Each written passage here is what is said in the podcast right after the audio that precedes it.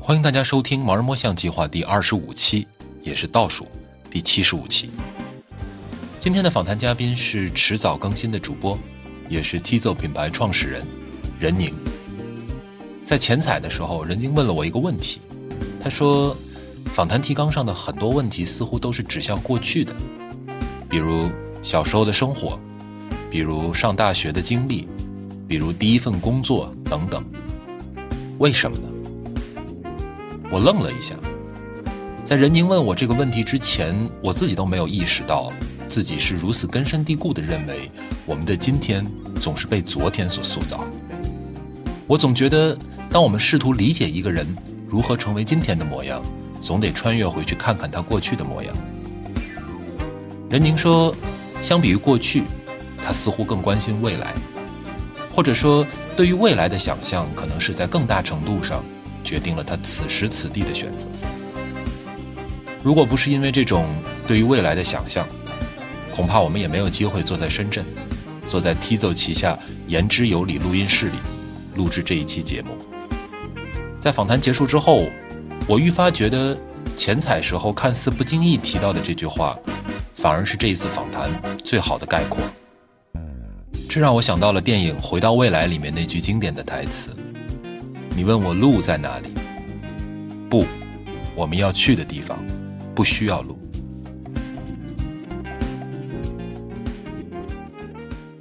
之前你也录过很多节目嘛，然后包括我也听过很多你的节目，好像没有没有太多的去谈很多很私人的、很个人化的成长的过程，嗯有吗？没有吧？嗯，所以我我觉得我作为一个听了很多任宁的节目的人，我还挺好奇说他是怎么成长成今天这个样子。所以我我我想今天我们可以从稍微早一点开始聊起好，就是呃，跟大家大概说说可能你整个的成长的环境是个什么样子。小的时候，小的时候，嗯，你是哪里人浙江绍兴？OK，啊。小的时候，让我说说，我觉得我印印象象很比较深深的刻的几个事件吧。哎，对的，嗯，第一个是，呃，我小时候，绍兴有了第一座立交桥。嗯哼，嗯，那时候我都不知道什么叫立交桥。嗯然后因为小时候你也不太会去关注道路这些东西，是啊。然后到了那个点，是因为，呃，第一是到处都在做这个宣传，第二呢，是因为那时候我们刚好要搬家，然后去新家的路上会必经之路就是那个立交桥，所以我是一路看着它从没有，那地方原来都是田，嗯，然后到说一座崭新的桥立起来，汽车在空中开。嗯啊，然后以及呃，在那个立交桥上面，因为它所谓立交桥就是你到到一个点，然后你可以选择有去不同的方向嘛。对，上面的路标写着，一个是杭州方向，一个是宁波方向。绍兴是处在杭州和宁波中间啊，就是杭州和宁波刚好是一北一一北一南两个两个方向。所以我觉得这座立交桥，第一是它开启了某种我对于这个未来的想象。这个未来一方面是就是时间上的，另外一方面是地域上的。嗯啊，就是因为你在城市道路当中，你说啊，这里是胜利路，那里是解放路，对吧？就这个，这个习是一惯种对，是非你非常习惯的。嗯现在突然你生还是在你生活的地方，但是有两个路标指向你两个你听说过，但是非在当时一个小孩看来很远的一个地方，就好像有的有些景区你去了以后，他会说啊，这个地方距离什么伊斯坦布尔多少公里，对吧？距离巴黎多少公里？立交桥立交桥上面的那个那个标志对我来说是类似的作用。嗯呃，突然有了对异乡的方向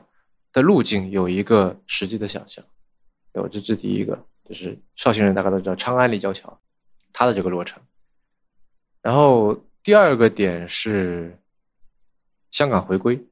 哦，哎，呃，我印象很深的是，在那个暑假，九七年的暑假，呃，我们的暑假作业是除了常规不是会有一本暑假作业这么一本东西哈、另外我不知道现在小孩怎么样，反正我们那时候就是只有这么一本，嗯啊，嗯其实很少的。里面的题就是他给你规定说每天做一页两页这种。除此之外，还有一本小册子叫做《话说香港》，啊，然后它每篇它里面都是各种介绍香港它这个城市是什么样之类的，里面有一篇我印象很深，叫做《什么是超级市场哦，啊、嗯 s u p e r m a r k e t 超级市场，市场我知道，那什么叫超级市场？对啊，所以他才介绍说，你看里面是这样这样这样这样，然后也是在差不多那个时刻，绍兴也开始有了一座超市，嗯就说你可以在里面拿东西，然后去收银台结账。然后我还有印象是，当初有些人就是在那里面，呃，就以前不是有卖那种娃哈哈果奶嘛，嗯一排对吧？对。然后旁边有个吸管，对，他就在里面把那个给喝了， 就在里面把它喝了，然后就留了个空瓶在那。再开始会出现这样的这个情况，啊然嗯后后面就肯定很少了。然后我们一直说啊，他万一在里面喝怎么办？万一偷了怎么办？等等，你会去想这些事情。对啊然后《花车香港那》那个那个事情对我印象，这个给我留下印象很深，是因为那个夏天是我第一次来深圳。我们现在此时此刻正在深圳录音。对啊，我有时候开玩笑说，我经历过深圳的官方语言还是粤语的那个时刻。哎，我很难想象九七年的深圳是什么样子。九七年的深圳发展重心还是在我想想看现在的福田，嗯嗯，深圳的发展阶段其实是可以用不同的区的重点来作为划分。最一开始就是罗湖，对，口因为岸，跟对口岸跟香港近，对吧？嗯那个时候就什么帝王大厦嗯啊也在那里，第一家麦当劳好像也在那里。然后就是它就纯粹做进出口的贸易。这儿第二就是在福田啊，然后就现在的什么黄岗村、水围村，那时候有很多很多的工厂，就是等于说从贸易到了加工。然后此时此刻的这个呃重心当然就变成南山，对啊，变成是设计、研发，对吧？互联网等等这些东西。所以在那个时刻，我就是因为我有个亲戚在福田开了一个服装厂，那时候福田有好多好多服装厂，嗯，各种各样的厂啊、就是各种香港老板会过来。所以就是那个时刻是让我看到了啊，原来香港是这样的，外嗯面的世界是这样的。因为那时候我看了《话说香港》这本书，来到了深圳，那时候深圳电视台是可以收到什么翡翠台啊呀、TVB 啊这些电视台的啊，然后里面的语言当然全都是粤语的，嗯嗯，我还记得里面有一个蟑螂药的广告，啊、我学了一个词叫“嘎杂”，就什么意是思广东话的蟑螂，啊？它有点像是汉字的这个“甲”和“油嗯嗯”啊、但是就是“甲”字是只只在下半部分有一竖，“油”是只在上半部分有一竖。然后那个时候，我觉得说一切都变得非常新鲜有趣，啊、我第一次吃到三文鱼，呃，鱼还有红色的肉，对吧？第一次去玩那些游戏机，就是你投票，然后他会，呃，你投币，先去买币，然后他会吐那个票给你，你拿那个票可以去换玩具啊之类的东西。嗯接触了很多新的东西，然后也是因为在就那一年是因为香港回归，所以就是我爸妈说觉得说让我去长长世面吧，刚好也有个亲戚在这儿，然后就住在亲戚家住了一个月左右，嗯，这两个事件是我在小孩时期吧成长过程当中啊、呃印象是比较深的，哦，这其实让我很意外，因为大家会，大家看到你，其实可能一开始是通过很多标签，通过在很多国家、很多学校学习的经历，然后后面做投资人等等这些标签，大家会天然的认为，啊任宁小的时候一定是一个家庭条件特别特别好，然后从小就见过很多很多世面，然后可能很小的时候就出过国什么等等，可能都会有这我种完全不是所以对我还挺意外的。啊。香港那次九七年是我第一次坐飞机嗯，啊、那时候还有就是那时我候你你多大？小小学三年级，对，嗯然后一个人坐飞机是会，就是航空公司会你可以给你穿一个马甲，上面写着无人陪伴儿童嗯，啊。然后我还记得那个时候我就，呃，本来买的是经济舱的票，但是因为头等舱空着，所以就给我拉到头等舱，就坐在那儿稍微宽敞一点，然后有人也可以有人照顾啊。我还印象我那时候还带着一只麻雀上了那个飞机，对，现在安检很严格了，那带个了一时候只真的麻雀，真活的麻麻雀活。的麻雀，我把它放在一个小罐子里面啊，然后我还在就是飞机上不是会发那个饭嘛，嗯啊，我印象很深，是一盒蛋炒饭嗯啊，然后我还把那个蛋炒饭拿几个饭粒去喂那个麻雀，对，然后空姐看见了也没说什么，哦这在现在确实很难想象，是吧？嗯， ？OK，所以你现在回过头去看，会觉得说那个时候是对大城市的一种想象吗？ 我觉得是对于未来的想象。嗯那是九十年代末嘛，呃，我还记得小学时候我们学校会有类似这种征文比赛，嗯说什么我眼中的未来就之类的这样的这个题目，对吧？然后你会想象说啊，像我们现在身处的二零二三年，在那个时候是一个特别科幻的一个年份，对吧？你会觉得说汽车满天飞之类的，对对对对，啊，然后哎，果然长安那条桥建起来了，汽车是不在地面上开了啊，啊，然后它，然后你的这个视野慢慢也被打开啊，然后你开始关注到一些，例如说像这个呃，可能更早一些，比方说海湾战争啊，那个时候说什么呃，美国空袭这个我国驻南联盟大使馆，对吧？这些事件，嗯然后看到大家上街游行，为的是抗议一件发生在数千公里以外的事情。对。然后香港回归，包括之后的澳门回归，呃，你会觉得说，就是有很多事情是指向未来的，啊、然后指向意向的。对，然后再加上那个夏那个那个夏天，我就应该是我那个时候人生当中最远的一次旅行。嗯也是最长的一次旅行，待了一个多月，啊，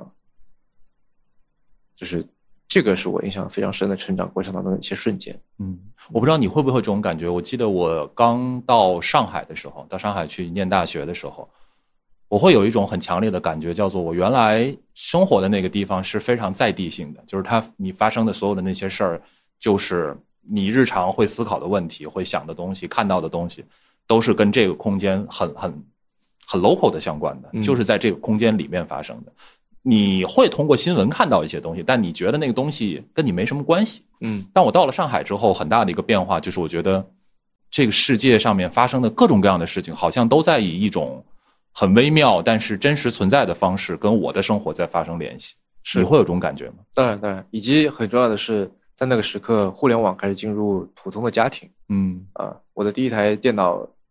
是联想的，嗯对，哼联想一加一就之类的这种啊，五八六处理器啊，那那时候就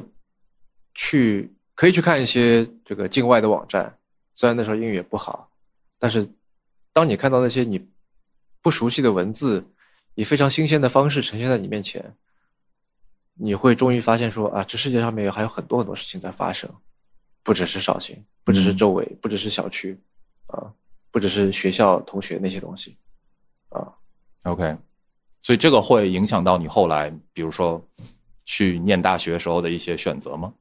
当然了，就是，呃，在刚刚开始上网的时候，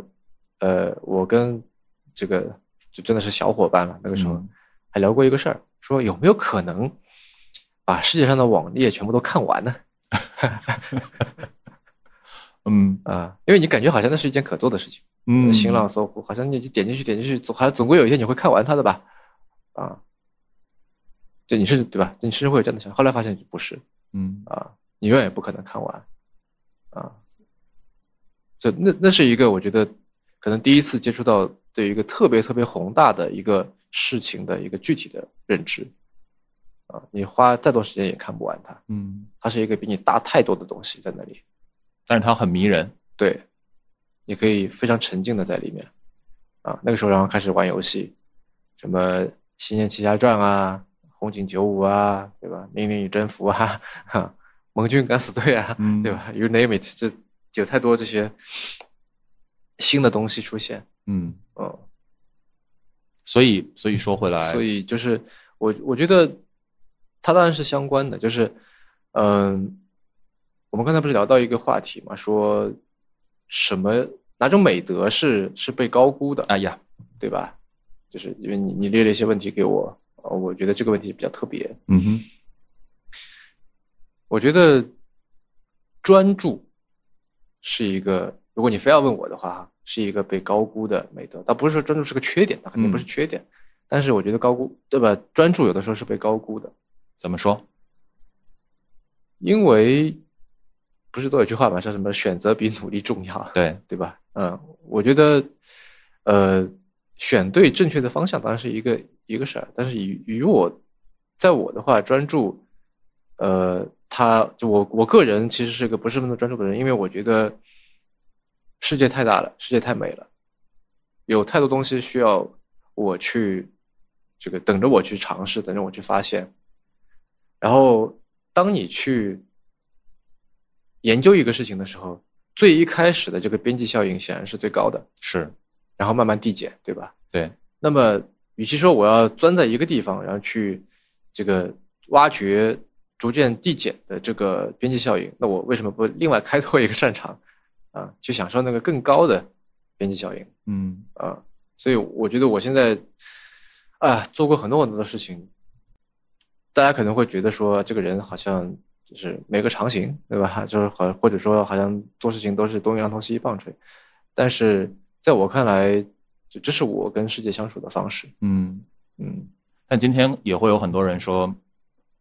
一万小时定律还是存在的。当然当然，当然，就嗯是这个作为代价，我没有办法在很多事情上面就是做到说比百分之九十九点九九九九的人都要好，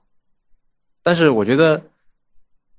在某些事情上面做到比百分之八十的人要好，要懂，是一件相对容易的事情对我而言。嗯是，然后我有的时候我也就满足于此了嗯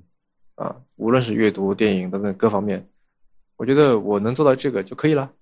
啊，我已经满足了。我不是，就例如说，我学生时代这个曾经跟朋友一起做电影，短片电影，我当编剧、当制片人等等，啊，然后最终我我们我自己的这个参与的最后一个作品入了戛纳电影节的 Short Film Corner 那个单元，它不是个展映单元，嗯啊，也不是个竞赛单元，它就是一个放在那里，然后你可以被邀请去，有资格去，然后你你的东西在他们片库里面，你可以找人去聊，可以看，可以跟更多人认识，是一个非常非常，就是可能门槛最低的一档进入戛纳电影节的一个门票，啊，但它也当然也是个认可，对吧？啊，那我会觉得说，我作为做电影能够进入进戛纳电影节，我就也去走过红毯了，我看过那些明星了，我知道这个是什什么样了，因为我已经满足了。那当年跟我一起在做在做电影的这些朋友，他们现在都在这个还继续在做，嗯很哼多人在继续在做，啊，包括现在也在自己做自己的作品，之后也会上映或者怎么样啊，我非常替他们感到高兴。但你说有没有想过说，当初继续跟他们一起混下去，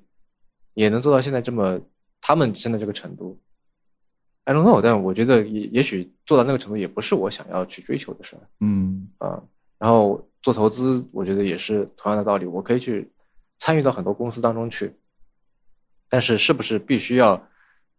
偏手底足的，就是从最小的细节开始关注起，然后去一创立一家家的公司，但很多人会享受这个过程，但于我而言，我可能觉得说，参与更多的行业，观察更多的人，对我是更有乐趣的。嗯嗯，对我其实会有一个感觉，就包括看到你，也包括看到象征老师，对吧？这个我会觉得好像，嗯，我如果总结这个东西，我会有一种好像你们身上都有一种八十年代气质。哎，八十年代气质的意思就是说，我们会回去看很多今天我们认为他很有趣的人，我们发现他当年年轻的时候，哎，做过这个，也做过那个，好像就是一群有意思的人，大家凑在一起，大家可能谈论文学，谈论诗歌，可能一块儿去玩玩电影，然后可能那天又又去玩玩乐队这种之类的。但今天似乎好像更多的时候，大家会在很早、年纪很轻的时候就被告知说，你要很早的去确定你要一辈子 focus on 的那个领域，或者你要去专精，你要去投入时间的那个领域，这样你才有机会能够跳出来，能够被别人看到，能够在这个行业或者在某一个领域有自己的专业度。你会觉得有这个变化吗？首先，我觉得现在也是一样的，嗯哼，啊，或者说过去也是一样的，跟现在我我不觉得有太大太明显的变化嗯哼，啊。像之前你说很多人他就是包分配的，对吧？毕业了以后就直接有一个工作嗯啊，然后这也不是你说你可以有多大余地去挑挑拣拣啊，然后以及是说那个时候我觉得大家也会去看什么样的热门专业是好的，是啊，我还记得那个时候哪一本书啊，小时候说说二十一世纪是生物科技的事情。啊之类的，啊，还有说你必须要会会开车，会用电脑，嗯啊，那时候还有所谓的电脑培训班，你都能想象那是个什是么，是是对吧？教你用 Windows 啊，那可能这个在现在看来已经不重要了，对吧？你对你会会不会开车，会不会用电脑，那就是已经不重要了，没有人会问这样的问题啊。但是在那个时刻，我觉得还是大家也是在关注说什么样的事情是比较有有有有未来的，进什么样的单位，进什么样的体制，其实大家都在关注这个事儿啊。真正的我觉得改变是发生在可能二十一世纪前十年那个时刻，对吧？上海世博会，然后这个呃世贸组织，嗯然后这个民间经济的这个在那时候蓬勃的发展啊，以一种比较相对现代的方式发展，而不是九十年代初那种比较野蛮的方式。呀嗯，对吧？跟国际接轨啊，然后你会看到更多。那个时候我们觉得好像有了更多的选项，就是叙事变得不那么的单一和就是为主流，嗯对吧？但是就现在可能又回归到了那个时刻，就是相对来说又是主流的。呃，你说的八十年代气质，我的理解是所谓八十年代文艺青年嘛，那个嗯哼那些人，我觉得第一在当时肯定是少数，所谓一小撮人，对吧？嗯对啊、第二是我觉得在现在对于这这些人的这个包容度可能会比当时要大，当时会觉得你不务正业，嗯，对吧？现在大学生玩个乐队那就就玩呗，太正 ，常 了是吧？对，啊、大学生做个播客弄个什么就很正常呀、对，啊、嗯在那时候就是觉得你你没正形，嗯啊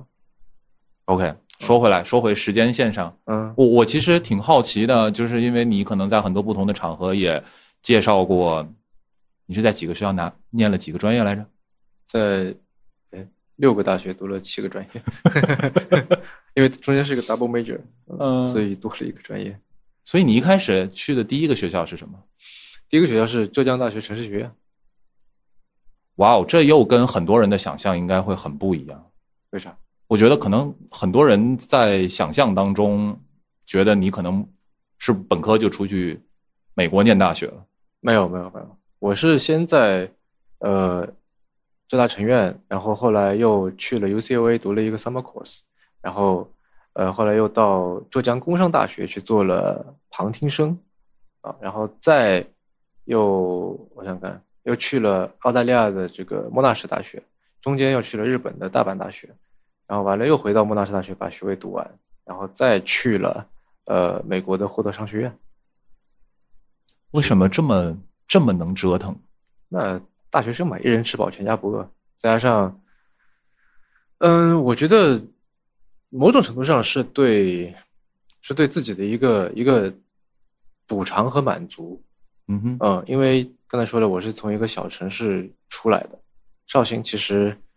没什么事情在发生，可能现在也是，一座立交桥就足以让我记三十三十多年，对吧？于是我的这个好奇心，我觉得到后来就有点像是报复式的开始增长，呃，我就特别希望去多去接触一些东西，多去，嗯、怎么说呢？做一些只有在那个时刻才可以做的事情。对，所以我在大学期间，就是例如说，我还印象很深，呃，高中毕业以后，作为类似毕业礼物吧，爸妈给我买了一个手机，另外呢，我一个亲戚送了我一个 iPod。哇，在那个时候，那是哪一年啊？二零零六年嗯，送了我还是一很个贵重的礼物。呃 iPod Nano 还是 Mini 啊忘了啊。但就是有了那个东西以后呢，我开始疯狂的下载 MP3，那时候还有一个网站叫、网站叫做 Very CD，嗯呃，我在那下载了能有可能一百个 G 的 MP3，嗯就是 MP3 啊不是什么 FLAC 那种高清的音乐，对，那时候嗯听了好多好多的音乐，啊，几乎耳机是不离耳朵的。嗯啊，老是放着各种各样的音乐，古今中外什么都听啊，因为之前能听到音乐的渠道太少了啊。对你高中我高中绍兴就一个地方能买到打口 CD 啊，那时候那那东西又很贵嘛嗯哼，啊，这可能你买一张两张 CD，然后就这个这个一周的零花钱就没了，所以那时候要省下午饭钱去买，那还是觉得听不够啊。那时候我觉得还还还有这种东西，对吧？歌还能这么长。就去去听音乐，然后那时候也刚好，就我觉得我我成长的这一代这种文化，很大程度上都是盗版 盗版内容所塑造的，啊，去看美剧嗯，啊、哦，还有这么好看的电视剧啊！我人生中看的第一个美剧是《越狱》，嗯嗯，我不知道你是不是我我们差不多嘛，我是呃嗯一零年上大学，啊？呃所以差差不多我们是同一个时代的。反正那时候就是看了《越狱》，然后他们别人告诉我说，你看还有另外一个叫《Lost》，嗯啊，还有各种各样的一大堆的这些美剧，包括再往前面看啊，什么《The Wire》就之类的那种，嗯，然后就看了一大堆，你整个的就是所就 mind blowing 那种感觉啊。然后我就想去，我要了解更多嗯啊。再加上那个时候，呃，我高中其实成绩不是很好，因为做了很多乱七八糟的事情，嗯。然后以及我觉得我是一个，嗯、需要被解释才能够去学习的人。我特别讨厌一个事情就是背，嗯呃，我在自己节目里提过一个例子，就是说，比方说厌色反应，这个你都知道对吧？铜是绿的颜色，什么钠是黄的，锂是什么红的，这之类的。OK，那我那时候问我们的这个这个化学老师，我说为什么？这是是什么导致了这个差异呢？嗯他说你备注就好了。 ，OK，于是我非常讨厌这个这种事情嗯啊、就你告诉我这一个一个理科的一个，我那就我那时候的理解哈，嗯，我觉得一个一个理科的一个学科，它应该是可以被解释的。对，它不像说一首古诗，那我就我就背我认了。公式你得给我解释，但他也解释了啊。但我觉得这可能就是我那时候还不能太去理解这个事儿，我为什么要去记住这个公式？它跟我有什么关系？对，所以我我其实到后来就越来越偏理整个人啊，偏理偏工嗯啊。但是我其实高中的时候读的是文科，哦，啊，因为我觉得那个时候，我觉得你想听音乐、看电影，我觉得这些很有魅力。对啊，对，但是反过来，就是我现在又会觉得说，好像整个我现在比如做耳机，也会涉及到很多很多工程方面的这个事情。是我毕业的第一份工作是数据库管理，啊啊，我以前也在呃，就是读大学的时候做金融工程啊，各方面啊，编程等等，就是到后来就越来越偏理偏工，但是呃，我觉得就是后来我才发现理工科的魅力。啊，在一开始我就有点，我就是我是有点叛逆性质的，就觉得说，就我不喜欢这个嗯啊，所以我高考的时候其实英语语文是很好啊，但是就我是非常偏科的一个人，对，对感觉你是那种你得要发自内心的喜欢这个东西了，不一定你先喜欢认可了这对个，嗯我得认可它，你才能我才懂，就是你让我一个东西就是莫名其妙的去把它背下来，我是做不到的对的，啊，就你就照这个做无脑去做，嗯我我不太喜欢无脑的去做某件事情嗯。啊，我就做不好，所以我会很好奇啊，因为其实我们念大学的时候时间也差不太多嘛。嗯那个时候，我觉得像你这样强度的，在各个地方做交换生也好啊，summer school 也好啊什么的，其实还是跟大多数人的选择挺不一样的吧？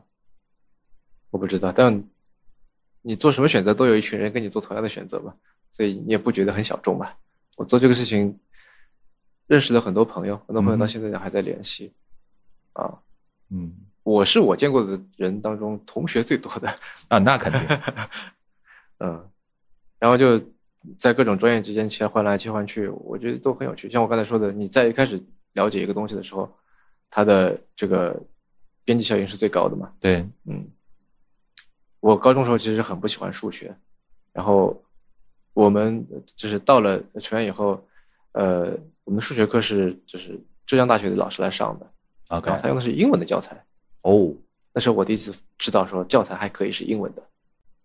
知道了就是我我突然觉得说用英文来做数学题是一件很有意思的事情，嗯，高数啊、线性代数啊那些。对，啊你微后来微还分学过金融工程，对啊，这就很数学很重要啊，就，我觉得很很有很有趣，那时候嗯嗯非常有趣。这所以我，我觉得也许是什么教的方式的问题等等。到后来我数学成绩还挺好嗯，啊、嗯如果现在反过去让我再再考一遍高考，我相信我会比那时候考的好得多嗯啊。所以你在那个时间点上，在你在各个不同的学校之间念自己喜欢的各种专业的过程当中，你会有想过未来吗？或者说，我们说的更更更 specific 一点，就是我未来要做什么，我的工作会是什么，我想成为一个什么样的人，这种之类的。肯定会有想过，嗯嗯，我那时候的想法其实就是一个，我觉得大多数大学生的想法吧，嗯哼就是想毕业了以后进一家好单位，对吧？那这个单位，嗯，就我想象当中应该是有点像是郭敬明小说里面写的那种，对吧？一个一个外企在上海，然后什么的咖啡、西装，you name it，就是这种东西，嗯啊，对吧？那时候我在墨尔本读书嘛，墨尔本有一条街叫 Collins Street，然后上面有很多那种金融公司、银行之类的。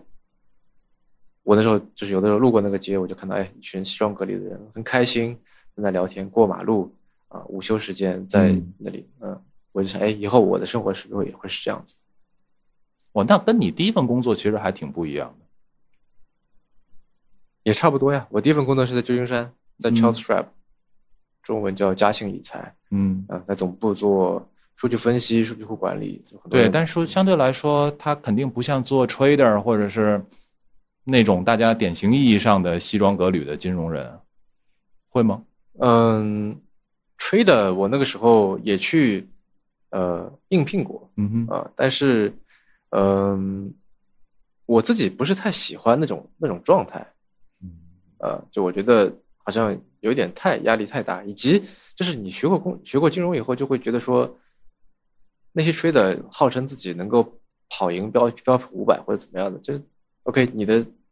就是很多时候是在扯淡。嗯啊，过去表现不代表未来业绩，呀对吧？然后呃，很多时候哪怕最好的 trader，你把时间线拉长，可能还不如买一个标普五百是，啊。那这个人的意义存存在的意义是什么嗯，啊？让我觉得有很多虚张声势的东西。所以做数据分析、数据库管理这件事儿会是比较更实在一些的。对，然后以及，当然你找工作也会考虑到什么 location 啊，对吧？这个嗯 package 这些东西，那综合下来，我觉得就是那份是最好的。嗯哼，嗯，后来那开心吗？第一份工作？刚进去开心的不得了，对吧？ 我印象很深的是那时候，因为呃，那公司本身是个大公司，嗯就可能大陆不是很有名。那我之前查过一个资料，说它下面管了超过六兆美元。嗯兆这个词，其实我们日常上日常生活当中其实都不太用嘛。对兆是一万亿，对，我刚刚脑子里还在想，兆到底是多少？对，它管了六万亿美金，这这是多大一笔钱？我完全没概念。六万亿美金能买个啥？我不知道嗯啊，买个国家？好啥？嗯呃，又是在呃旧金山的 downtown，然后这个给的 package 很好，呃，我印象当中那个时候我一周的工资就可以买得起一个最新款的 iPhone，嗯，对，所以这种感觉是很好的，对吧？对，啊，然后别的一些什么乱七八糟小配件也都是，就是你你可以就是突然间觉得说一切都变得 available 是，啊，然后公司也给你去做这个工作签证等等这些。啊然后有一个有一个故事，我之前我忘了在哪里有没有跟别人讲过，就是我那时候认识了一个我们公司的 IT 部门的人，嗯哼，然后有的时候就在楼底下抽烟，他比我大二十岁，比我早进公司二十年，然后他就说，哎，有的时候看着我就看到了二十年前的自己，那你现在工作签证搞定了，对吧？接下来就是去因为工作，美国的工作签证是一件特别难搞定的事情，是，哪怕在那个时候，现在可能更难了。对，然后签证搞定了，接下来就是房子、车子、绿卡等等等这些这一路，对吧？他走过的那路。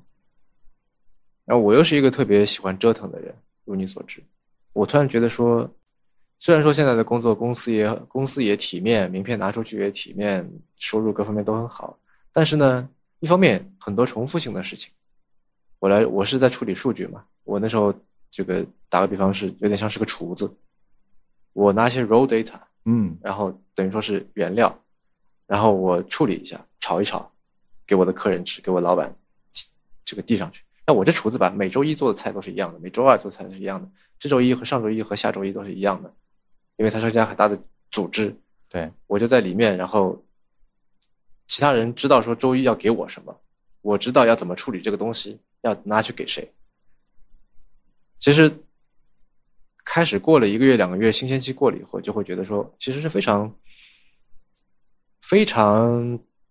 重复性的劳动，其其实它是相对枯燥的。然后我后来发现说，其实我每天的工作，我在上午花一个小时就能完成。是，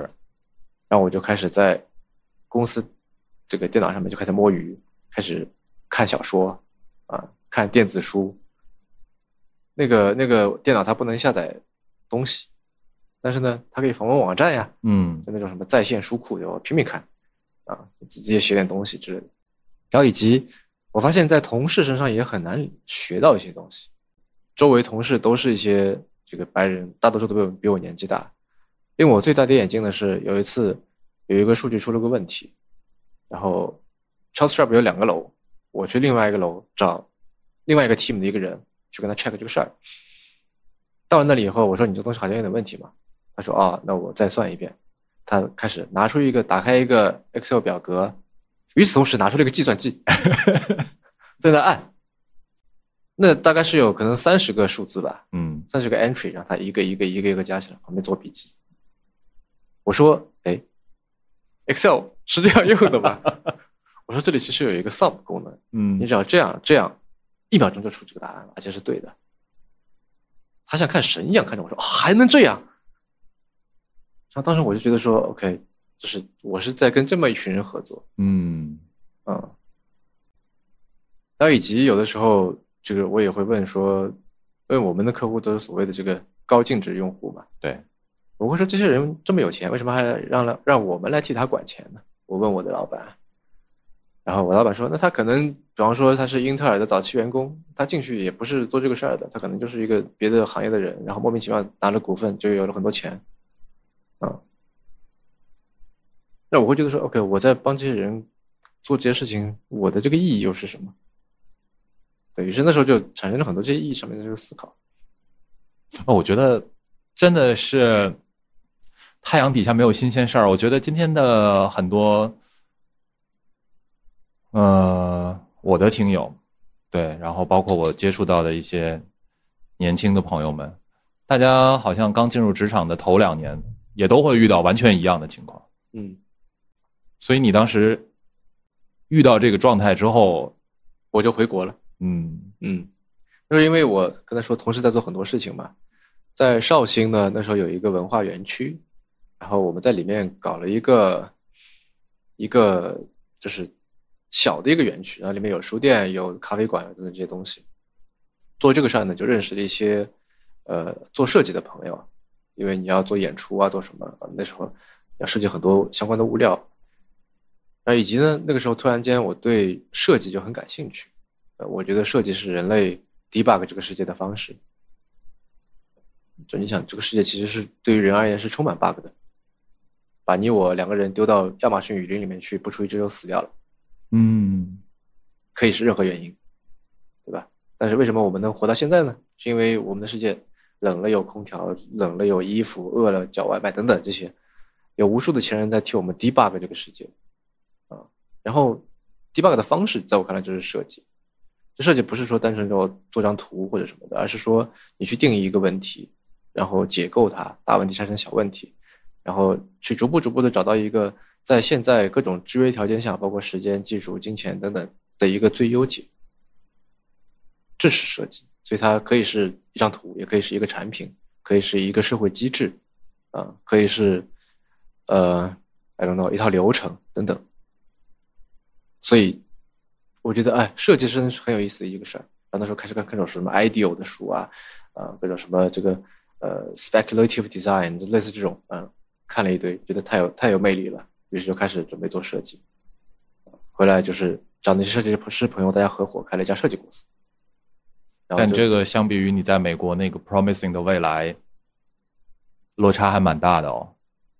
就 promising or not，其实是取决于你对这个事情的看法嘛，对吧？嗯在我看来，没有变化的未来就是没有未来，嗯，就你你其实也并不 appreciate 那件事儿。对，就是就是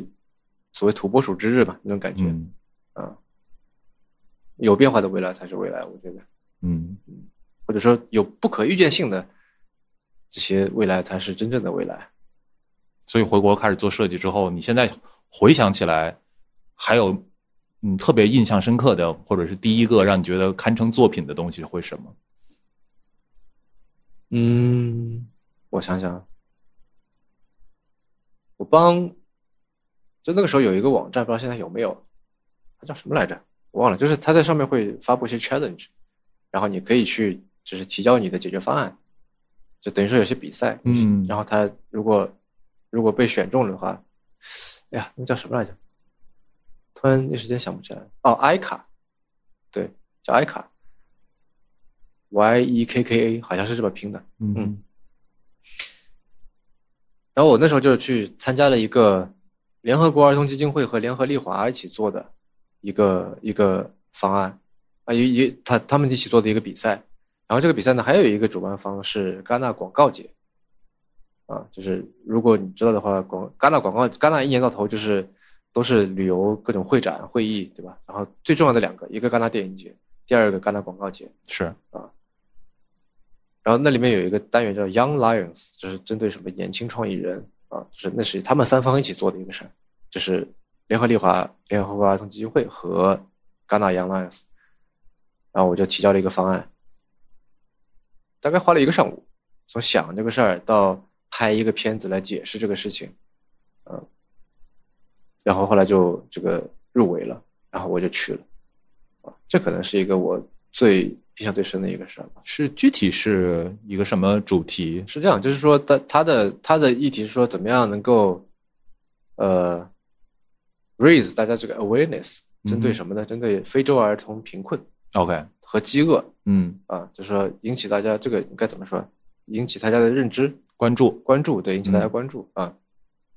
然后我想了一个事儿是说，呃，人需要人需要这个干净的水，这个充足的食物，就好像我们现在需要用手机一样，啊，于是呢，就是呃那时候就说我说，因为这纯粹是是一个策呃这这个策划或者创意的一个比赛嘛，我说来、可以做这么一个 app，然后呢，这个 app 的作用是让你不用 app，不用手机，你打开这个 app，然后就把手机熄屏放在那儿，然后如果有关键的电话进来，它连打两次它是会接通的，否则呢它就不会显示，它亮屏都不会亮，你整个手机就是属于死的这么个状态，所以这是一个不用手机的一个挑战。啊，你比如说我不用了多少，不用你不用这个一小时，然后联合联合利华比如捐一美分就之类的，啊啊然后让你体会一下这种抓耳挠心的焦虑感，嗯明天的晚餐在哪里的这种焦虑感嗯啊，就是做做了这么一个通感的这么一个策划。这是哪一年二零一五年， ？OK，快十年前了，嗯这所以我连着两年去了戛纳，一四年是电影节，一五年嗯是广告节，啊，哇，那我觉得如果换作是我的话，我第二次去戛纳的时候，一定会觉得非常的，就我活成了我很想要的那个样子，我很喜欢的样子。你会有那种感觉吗？完全没有，啊，真的啊？嗯，为什么？我觉得那当然那是一个很有趣的体验，嗯哼，啊，比如说那我印象很深的是那里那年的戛纳广告节，请了玛丽莲·曼森当分享嘉宾，嗯，嗯，啊，你看他那个对吧，涂的脸白白的在那个对啊上面，对啊嗯，很有趣，就是他就讲说他是怎么样去塑造他的个人品牌什么的这些，嗯嗯，很有趣，然后以及就是参加各种 workshop 啊，也学到很多，但就可能有的时候你会对自己能做到的事情会不那么的，就是觉得他很厉害吧，哼啊，就例如说，乔丹肯定不觉得扣篮是个事儿，对吧？啊，那你要说在野球野球场上，如果你能扣篮，你就是特别厉害的一个人了。但对你来说，你那个时候也是也算跨界，刚刚进入到从事设计相关的工作喽。嗯，对啊可能我觉得我并没有为此付出很多努力吧。啊， ，OK，嗯，就也是运运气比较好，嗯第一次申请就中了，然后就去了。嗯，没得奖，但是就是无无所谓吧。对啊，去看看就可以了。嗯嗯，你说我非要得拿个什么戛纳创意大奖，或者拿个金铅笔，拿个什么 One Show，我觉得好像我也没有这个特别大的抱负啊。嗯，我我能够去最顶尖的这个 events 去看看最顶尖的群人在干嘛，我已经非常满足了。啊，包括那个时候其实会有很多这个，我记得戛纳电影节不是有个影节宫嘛，那个 Palace，然后到了这个在电影节的时候，它它的那个建筑是我记得是裸露的，然后广告节的时候会被一个巨大的一个喷绘布遮起来，那时候巨大那那是一个黄底的一个喷绘布，大概就是可能十米乘二十米这么大的一张，上面只有一个 logo，就是 Snap 的 logo，就是那个在吐着舌头的那个幽灵。嗯那时候 Snap 特别火嘛，嗯哼，嗯，就是于是有一种就是在时代的最中心的感觉嗯啊、就是你在目睹一些事情正在发生，这包括是当时，呃，在旧金山住的时候也是一样，有一天我下班回来，然后堵车了，为什么呢？是啊，不是去上班的时候堵车了，为什么呢？因为那时候苹果在开发布会，啊，在 Moscone Center，这你会觉得啊，就是很多事情正在发生嗯，啊。而且它以某种形式与我有关，对，就是嗯哪怕是因为被堵车影响到了，啊我还是觉得说，就是哎，有点兴奋感嗯，啊。对我有特别强烈的这种感觉，我就回想起，呃，二零一五年的时候，我那个时候去，我那个时候在新疆支教，我在新疆待了一年做支教老师。我去之前呢，我就觉得说，呃，我跟你不一样，我可能还是会有一种希望自己成为某种我想象当中的人，或者我想象当中的我自己。我觉得我希望做一个好人，然后我去了。去了之后，我发现不行，我还是喜欢大城市。好像我会有一个特别强烈的感觉，就好像，呃，我在朋友圈看到的，或者在新闻里面看到的那些正在发生的很有意思的事情，跟我没有关系了。我就记得我一五年那个学期中间的时候，回到上海，然后我发现上海开始出现共享单车了。嗯我就特别羡慕，我就觉得啊，这就是在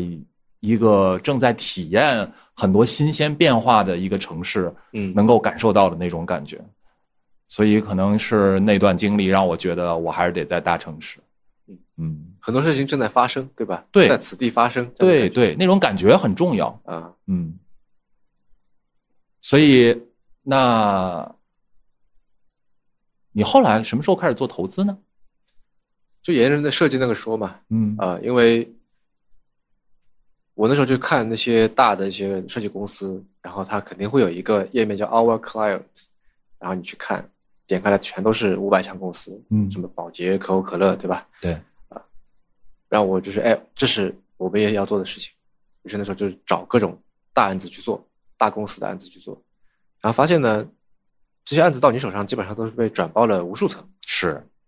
然后到你手上呢是做一些特别微不足道的事情，纯执行的事儿，你既发挥不了创意，也无法得到名上的事情，因为你很难说这个事情是你做的。对，如果这个项目得了奖，你的名字也不会在上面，以及他还没什么钱。嗯因为被剥了很多层。对啊那我做这是干嘛？这是纯粹是在自娱自乐。于是，因为那个时候又是这个所谓创业的高峰期，嗯，很一多五公一司六年，对、很多嗯公司都拿到，就是比较容易的方式能拿到钱，能拿到一轮一轮的往下拿下去。然后我就觉得说，哎，我是不是可以跟创业公司去聊？因为那时候你直接跟可以可以跟 CEO 去对话，然后你可以去了解他是一个什么样的人，这是一家什么样的公司，对吧？以及他在想一些什么样的 idea。那时候我因为是从旧金山回去的，从硅谷回去的，所以或多或少也可以跟他们聊上。然后聊聊聊聊聊，那你要帮他做，例如说做 VI 啊，做什么呀？那他肯定会跟你说这家公司是干什么的，然后我再跟他再聊下去，你要那你未来打算怎么样啊？以后的这个这个期待是什么样的？其实就很有点像是投资人在看项目了。是，啊。然后后来我就觉得说，那我不如去找那些基金公司，我说你们投的项目，我就给你这个这个比较低的价格来做设计，作为你们投后服务 package 一部分，对吧？你接下来的任务就这，我就这个，然后这样就可以批量认识一群嗯，这个创业者。然后后来发现说，哎，好像这个事情我们也可以做一做，然后就开始找了一些朋友，啊、把这个就做了一个小的铺，然后就开始慢慢进入到投资这个领域，啊，就是这么一个一个慢慢的过程吧。嗯，我我相信可能很多听播客的人最开始知道任宁作为一个投资人是这个非常传奇的投资大内密谈的这种故事。我我其实挺想问问说，我我有两个问题啊。第一个问题是，呃，你都投过哪些？多了，我们投过也有二十多个公司吧，嗯，啊，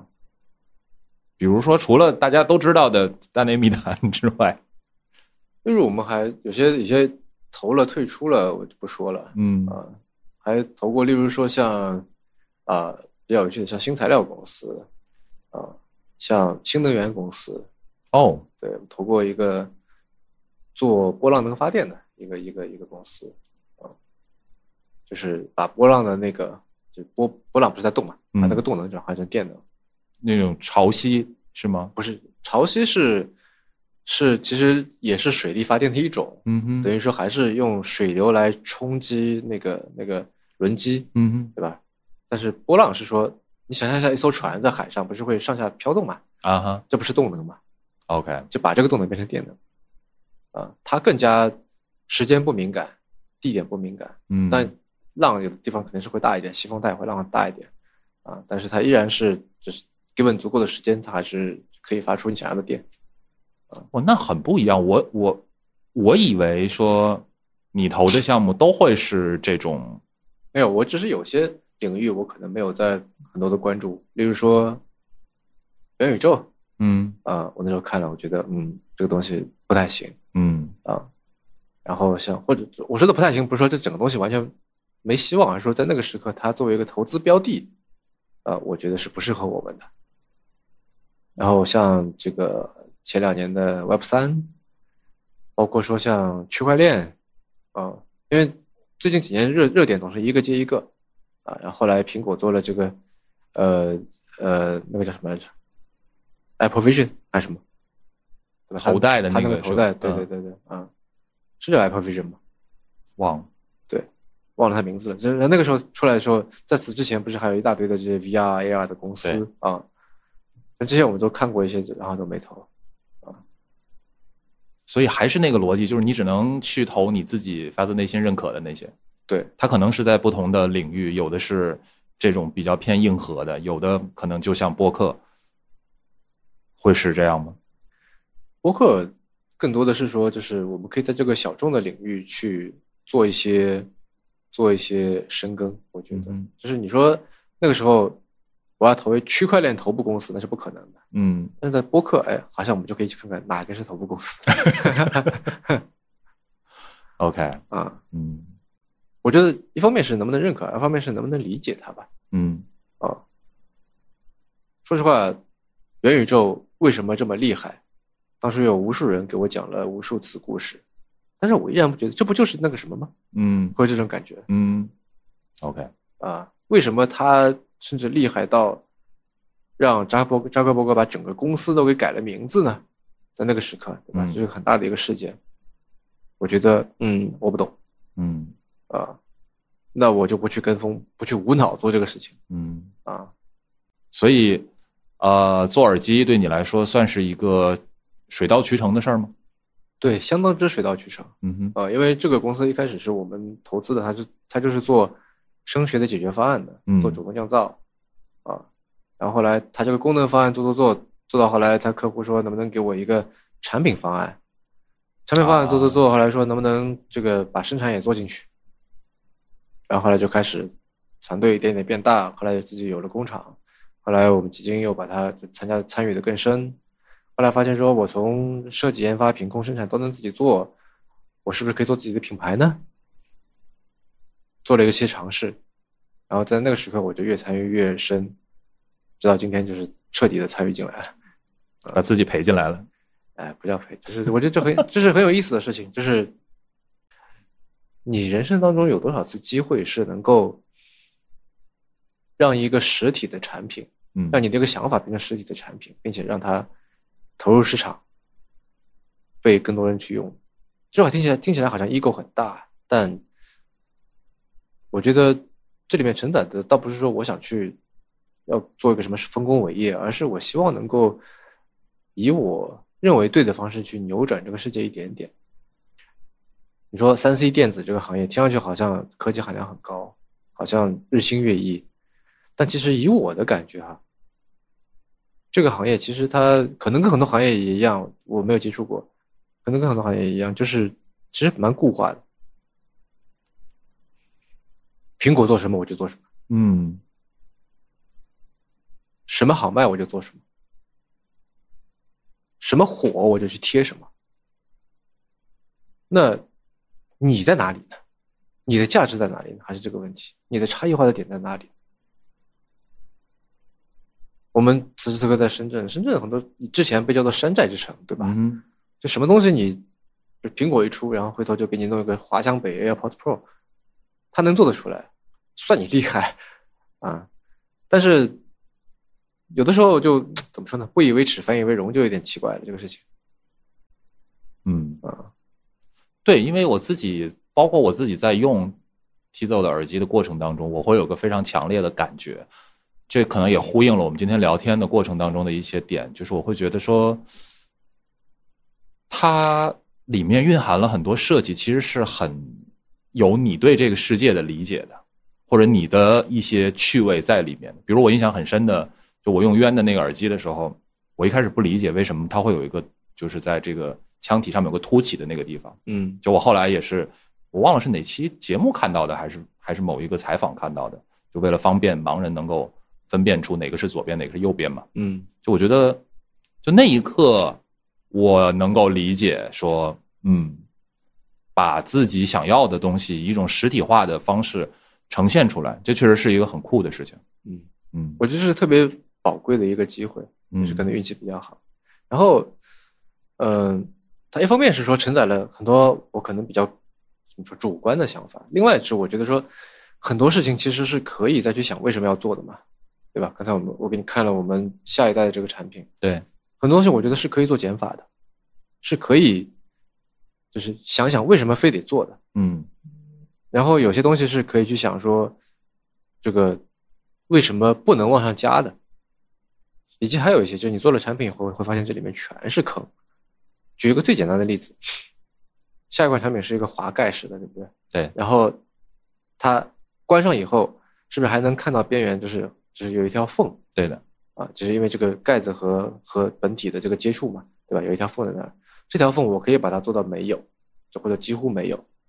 但是那个代价是整个盖子边缘会变得非常锋利，嗯甚至可以划破纸。然后我们做了六七个方案，不同的取这个圆角，看怎么样能够在既要让这个缝尽量少、好看，尽量尽量细一些，又不至于让你觉得拿手，在这当中做一个选。你说这东西没有一个现成的解决方案，呃，只能去尝试了，上手去摸、去试、去打样，不同的材料，你后续做了一层这个喷了一层油，哎，又会不一样。嗯太多这些问题，嗯嗯，你都不知道这个问题会出现，在此之前想不到的。啊，这也是我觉得这个事情很有魅力的一个点。嗯哼，对我你你这样说，其实我会非常能够理解，脑海当中反复的出现你刚刚讲说，设计是我们在 debug 这个世界的方式。嗯，嗯我觉得设计它就是一个带着问题意识、目标很明确的一个点，这是它跟艺术家创作非常不一样的地方。嗯，嗯好，刚刚回顾的七七八八了，嗯就我们接下来聊一些这个总结性的问题啊。呃，我其实想说，你会在比如说二十三四岁、二十四五岁的时候，对现在的自己有什么想象吗？没有，对，没有。嗯，各个方面都没有，工作、事业、家庭、生活，我好像是一个对当下会比较满足的人。嗯如果你此时此刻问我说，比方说，如果我财务自由了，我这辈子有花不银行里有花不完的钱了，会去干嘛？对，我会干嘛？嗯哼，我觉得我就做现在一模一样的事情，嗯对，几乎没有什么变化。我现在可能一部分时间在骑走上面，一部分时间投资上面，另外一部分自己的个人生活，啊，观鸟啊、旅行啊等等。就我我不觉得好像还有另外一种需要更多钱去做的事儿，买个游艇啊什么，我我完全不想这个事情，啊，买个跑车。Sorry，这是我对财务自由最庸俗的想象了。穿全身名牌，这我觉得我还是没有这些需求。嗯。嗯，但你又是一个对未来、对未知、对啊、呃正在发生的这些有意思的事情充满了渴望的人。嗯，嗯是，体验是我觉得最最看重的一件事儿。嗯，啊、所以如果回首去看过去，比如说十年，如果我们试图给任宁三个标签，你自己觉得可能会是什么样的三个标签最能够代表你？不一定是名词啊，或者、嗯或者形容词、动词什么都可以。三个标签啊，嗯哼，呃，可能是好奇心、创造力，还有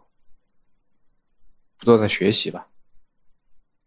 好奇心跟创造力，其实我想大家应该都呃嗯，在前面有很多的这个体会嘛，嗯，不断的学习，不断学习，就是因为我可能接触的，就是去跨入一个新行业的次数比，就是在这方面经验比较丰富。嗯因此，就你做投资人也一样，对吧？你要快速的去一个，无论是个新的话题、一个新的热点、新的专业，嗯，或者说一家新的公司，你要去不断的去学习，从零开始去学习一个什么东西。于是我我自己觉得我是一个学习能力还蛮强的人，嗯就可以在比较短的时间之内去知道说这是个什么，可能比百分之八十、八十五的人都更了解某件事情。对嗯。哎，我不知道你会不会有这种体验啊？因为事实上，开始做耳机，开始做一个产品，然后不断的去迭代，其实是需要你在这个领域不断的去深耕的。当然，可能某种程度上来说，呃，就像我们刚刚聊到过的，到后面那边际效益是会下降的。是啊、它还会给你带来那么大的兴奋感吗？兴奋感来自于，就是我们会不停的出新的产品，嗯对吧？然后每次出新的产品都是一个新的挑战，会有新的头痛的点，但是也会有新的这种创造的快感在里面嗯啊。所以，如果你单纯就是说我今天本来是白的，现在改成黑的，它就没有那么那么那么爽。但如果说它是想想，哎，做了这个还能做什么？做了那个还能做什么？然后基于这个东西，把它作为一个平台，可以有无限的可能性。这种是我觉得最开心的时刻。啊然后至于你说的那些专注的点，其实啊，这当然是个非常专业性很强的事情啊。就也许是因为华强北的存在，所以让大家觉得说做个电子产品嘛也很简单了。嗯呃，它有简单的地方啊，如果你就是纯粹叫抄一抄、弄一弄，是的，就好像说怎么说呢，就是你如果单纯只是抄一抄的话，那莫言他那书里面哪个字你不认识嘛，对吧？你把它抄一遍，你也就诺贝尔水平嘛，不是啊？类似这种感觉吧，嗯啊、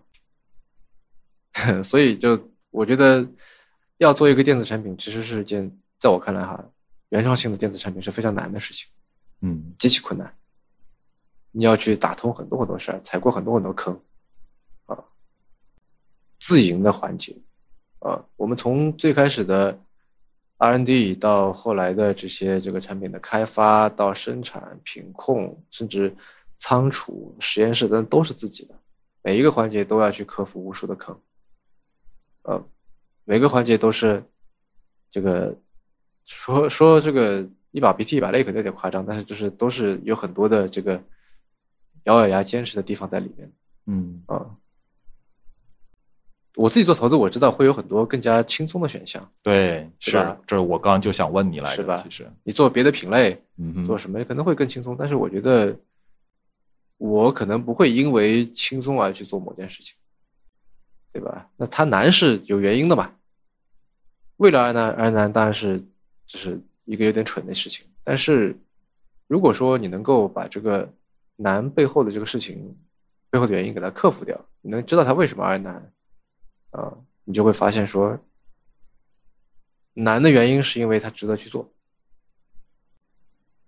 其实我我说到产品，我还挺想问你的，呃，就你们产品迭代速度真的很快，那是因为我们第一背后有非常强大的团队，第 二是第二是之前也有一些储备吧。嗯嗯，但其实开发一个新的产品，某种程度上来说，就相当于要把这些很痛苦的、很挣扎的过程又再从头走一轮，嗯，嗯这个就好像打篮球一样，说累不累？当然累的，但但好不好玩也好玩嘛。嗯啊，OK。所以站在我们今天呃，你去回看，因为你经历很很多嘛，然后做不同的工作也好，在不同的学校之间辗转也好，然后包括整个到今天为止，其实啊，用一个比较土的词，就还是很斜杠的一个状态，做很多事儿，你会觉得有某一个决定是你当初做的时候可能没有那么深思熟虑的，或者不是很精意的一个决定，但今天回过头去看，是对你有很大影响的吗？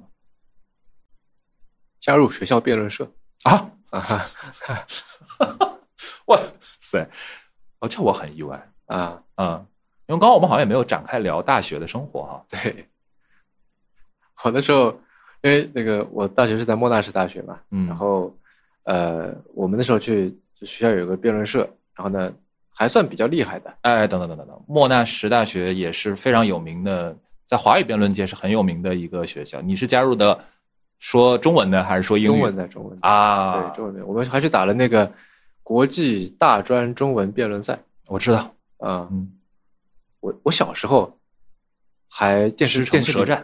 对电视里面还还播过，哦，那是就我蒋我知道蒋你昌说的建那个时代。对，后面是黄志忠啊，什么马薇薇啊，他们那个时代嘛，嗯对，然后我们那时候去输给了，就我我们那时候先先是打这个，等于你想象一下，就跟预世界杯一样，对先预选赛在澳大利亚打，然后我们是等于说代表澳大利亚去嗯啊，然后有澳大利亚、中国大陆、台湾、香港、马来西亚等等这些，对，是去的马来西亚新山打的这个比赛，然后当年的冠军是马来亚大学，嗯，我们在第一第一轮的时候，就等于世界杯你进入决赛圈三十二强，对吧？啊、然后我们在第一这个呃过了第一轮到第二轮的时候，就碰到了马来来亚大大，学，对对对然后就输掉了。嗯、那我那时候有点像是一边当队员一边当教练这种感觉，帮大家想所有东西嗯，啊、不，你你为什么会觉得这个对你有很大的影响呢？因为我加入辩论社，纯粹是因为就是首先被同学拉去听他们一个就是有点那种 briefing，嗯招新嘛。然后有一个人说，他说就是学长，他说你看我现在这公司，就是因为我有这辩论社背景，所以才要的我。说这个有辩论社背景以后找工作特别方便。嗯我想那也行啊，嗯啊，于是就去了，这没怎么过事，因为你这事实上也不用多想嘛，对吧？加入一个社团，你不高兴就退了呗。对，谁知道后来就越陷越深，后来就这个也代表去打比赛等等这些，啊，哦，这个真的非常的然后神奇啊，也一直就是，因为我准备辩论是这样子的，嗯。我会把它就是把一个辩题作为一个种子，一个起点，然后我会准备一张巨大的纸，开始在上面写。例如说，我随便说真理是否越辩越明，对吧？嗯这种经典的辩题，然后你说，哎，正方会怎么说，反方会怎么说？然后如果他这么说，他可以再怎么说？就是这种分支数，把它划开去，然后就会变成一张巨大的纸。我是这么来准备一个题的。然后这个这个让我觉得说，对我现在，例如说，去从不同的方面去了解一个问题，去表达我自己的观点，去理解对方的问题，包括说在商务谈判当中用一些技巧，呃，其实它的确是很有用。如果现在这个我们招人的时候，有个人说我有辩论社背景，我觉得我的确是会优先考虑的。 呃，学长诚不我欺。啊，我对我刚刚有一种非常神奇的感觉，因为我为什么会知道莫纳什大学在华语辩论界是很重要的一所学校呢？为那啥么显然是因为我也是这个圈子里的人啊，对吧？我毕哎，竟我们那年好像呃没有跟复旦打的，那复旦那年应该也是进了决赛圈的，我有一点反印正象。就那几所学校嘛，对对吧？然后我们年代也差不了太多，对吧？嗯那几年风头正劲的学校，也就是，对啊，嗯嗯， 对啊，确实很神奇，就是好像我也会觉得说，就你刚刚在描述在准备一个辩题的那个过程，和前面我们讲到的，就是你对于可能是那种对于岔路的欣赏，或者对于、嗯是对于是这个小径分在开的到花达园那，个目的地过程当中的那个过程的欣赏，我觉得是一以贯之的。因为辩题是没有终点的，是吧？对的，你永远可以说下去这个事情。嗯，对，而且我刚才其实，在听说你讲从呃做设计公司到后来开始自己做投资的这个经历当中，我就会想说，哎，好像确实哦，如果是我的话，我不太会想到那。我去怎么能够跟更多的创业者去聊？怎么能够跟更多的真的做决策的人去聊？我可能会想到的是说，那我怎么能够拿到我从一个设计的呃丁方变成丙方，我再争取变成乙方，这可能是很多人会很正常的想到的一个思路。嗯，但好像你就会想说，那那我不如完全换一个思路，而不是默默的再继续争取到一个更高阶的位置。就我会觉得说，我想我不想在那条赛，因为那条赛道显然是，就是我觉得我是打不过人家的，或者我得花个十年二十年才能够，怎么跟奥美去扳扳手腕，嗯哼，对吧？我也没不不那么想去跟他扳手腕嘛，嗯啊，我只是想说我能够把我的创意能够实现出来，并且还能挣到钱嗯啊，嗯，所以就我觉得是不是还有别的路径呢？嗯，于是我就就会去做别的尝试。嗯，就我觉得这个其实是就像我们前采的时候聊的，我觉得这一点是你跟别人很不一样的地方。我觉得很多时候我们会很直觉的、下意识的觉得说，那我解决眼下的困境的方式是我继续努力，啊，在这条道路上面我不断的去精进，嗯呃，以至于我们可能都已经忘了我我当时选择这条路是为什么，最后就变成一个战术层面上大家不断去精进的这样的一个过程。你觉得你是一直以来就是很习惯这种思维的方式，还是说，啊，首先我觉得我是一个很努力的人，就是我会在短时间之内投入非常多的精力去做某件事情，嗯以极大的热情去做，嗯，打辩论的人都这样，对吧？就是就是我不是说不应该努力，而是说我可能我的这个努力会 shift，嗯啊可能一段时间之内我就很多精力投入在这个上面，以至于我变成一个可能比身边的人都要懂这件事情的人。我随便说观鸟嗯啊，那可能再过几年我的兴趣又会做一些转移，谁知道呢？嗯哼啊，但是就是此时此刻，我就想把这个事情给挖深、挖透，给他就是我比大多数人都要懂这个事儿，啊，我会付出很多的努力去做。嗯但是你说是不是一辈子就放在官僚之上了？我说，哎，那我好像也不是吧，啊，这种感觉，OK，啊，对，我觉得努力是很重要的，非常重要。嗯很多时候，尤其是我觉得，有的时候我们不是会讨论说努力和天赋之间的关系，对，我觉得能努力也是一种天赋，真的嗯就是打个不恰当的比方，乔丹打篮球，你说他的什么身体协调性各方面，当然是是一种天赋了。但是你看这个人，他就这么如此的热爱篮球，天天在那搞这个事情，这个也是很多人做不到的呀。嗯，对，是，啊，这个我觉得也是一种天赋。嗯，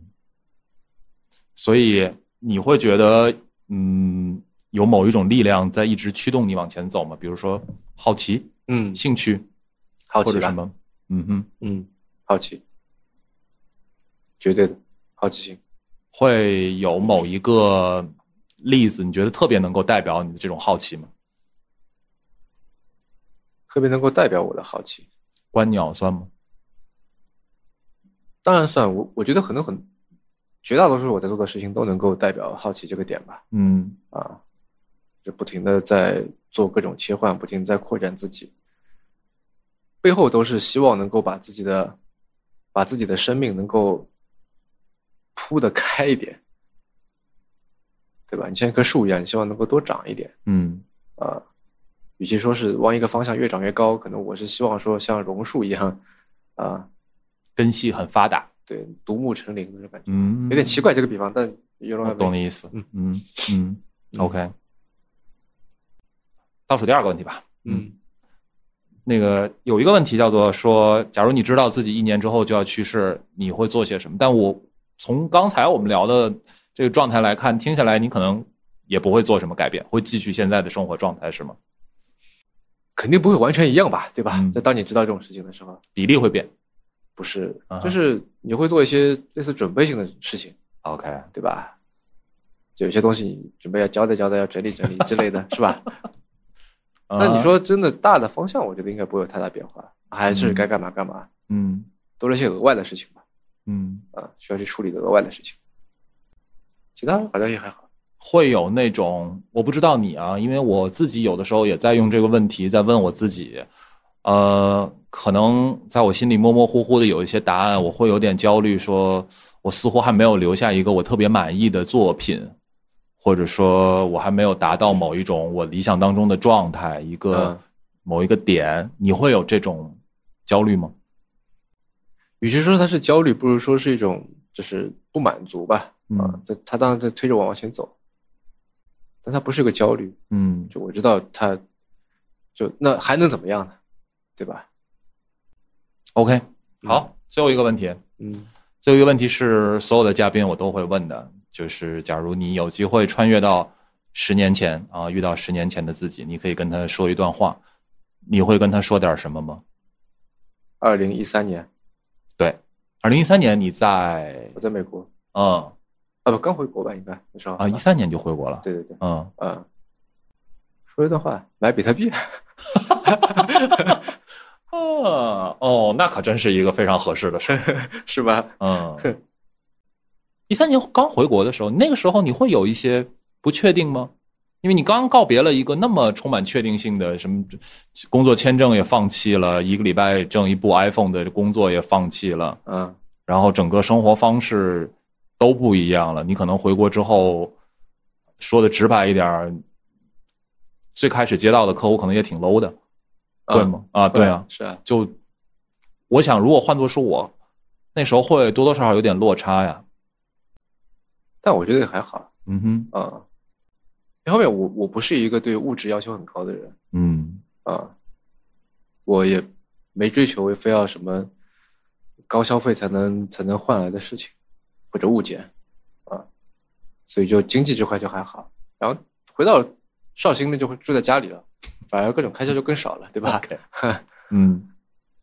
所以好像可支配收入并没有少很多那种感觉。啊，那那时候也对吧？就还没结婚干嘛的，嗯嗯。嗯然后客户的话，那你可以去教育他吧，对吧？嗯其实你需要的是这个，我给你做个这个好不好？啊嗯，其实你看还有另外一种更先进的理念，对吧？有更新的玩意儿，嗯，还是我觉得可以做一些事情的，所以没有什么别的想跟他说的。就是买买比特币吧。作为一个穿越到未来的人，真的这么说吧，假使现在有另外一个人出现在我面前，长得比我老一点，对吧？他说嗯我是十年前、十年后的你，哎哎，可以哎对，对我来跟你说点话。我觉得除了特别 practical 的事情，但是我就知道这个会涨，你买就对了。否则我会觉得说，问那为什么呢？凭什么呢？嗯就好像叶三反应一样的道理，对吧？你说这个事情该这么做，但是我没经历过，我不知道啊。也许我得要撞到南墙，我才知道哦，原来这哥们儿说的是对的，他果然是神，我不是个骗子。哎，南墙还得自己去撞。对，就除非你给我解释清楚。但是谁又知道说未来会不会发生什么改变？对对吧？所以就我不知道。对，嗯所以我同样的道理，我到我可能就只会说一些特别 practical 的事情，嗯特别执行层面的事情。嗯，感谢大家对本期节目的收听。在本期节目的最后，还给大家准备了一个片尾彩蛋。这一期节目是 Tizo Open Day 的系列活动之一。我作为内测团队的一员，还试用了 Tizo 即将上市的新产品。那这一期的标题之所以叫做“那是我第一次坐飞机，甚至带了一只麻雀上去”，是因为 Tizo 的新产品就叫“雀”，麻雀的雀。所以二十六年前，任宁带了一只麻雀上飞机；二十六年后，他又要带一只新的雀去见见更大的世界。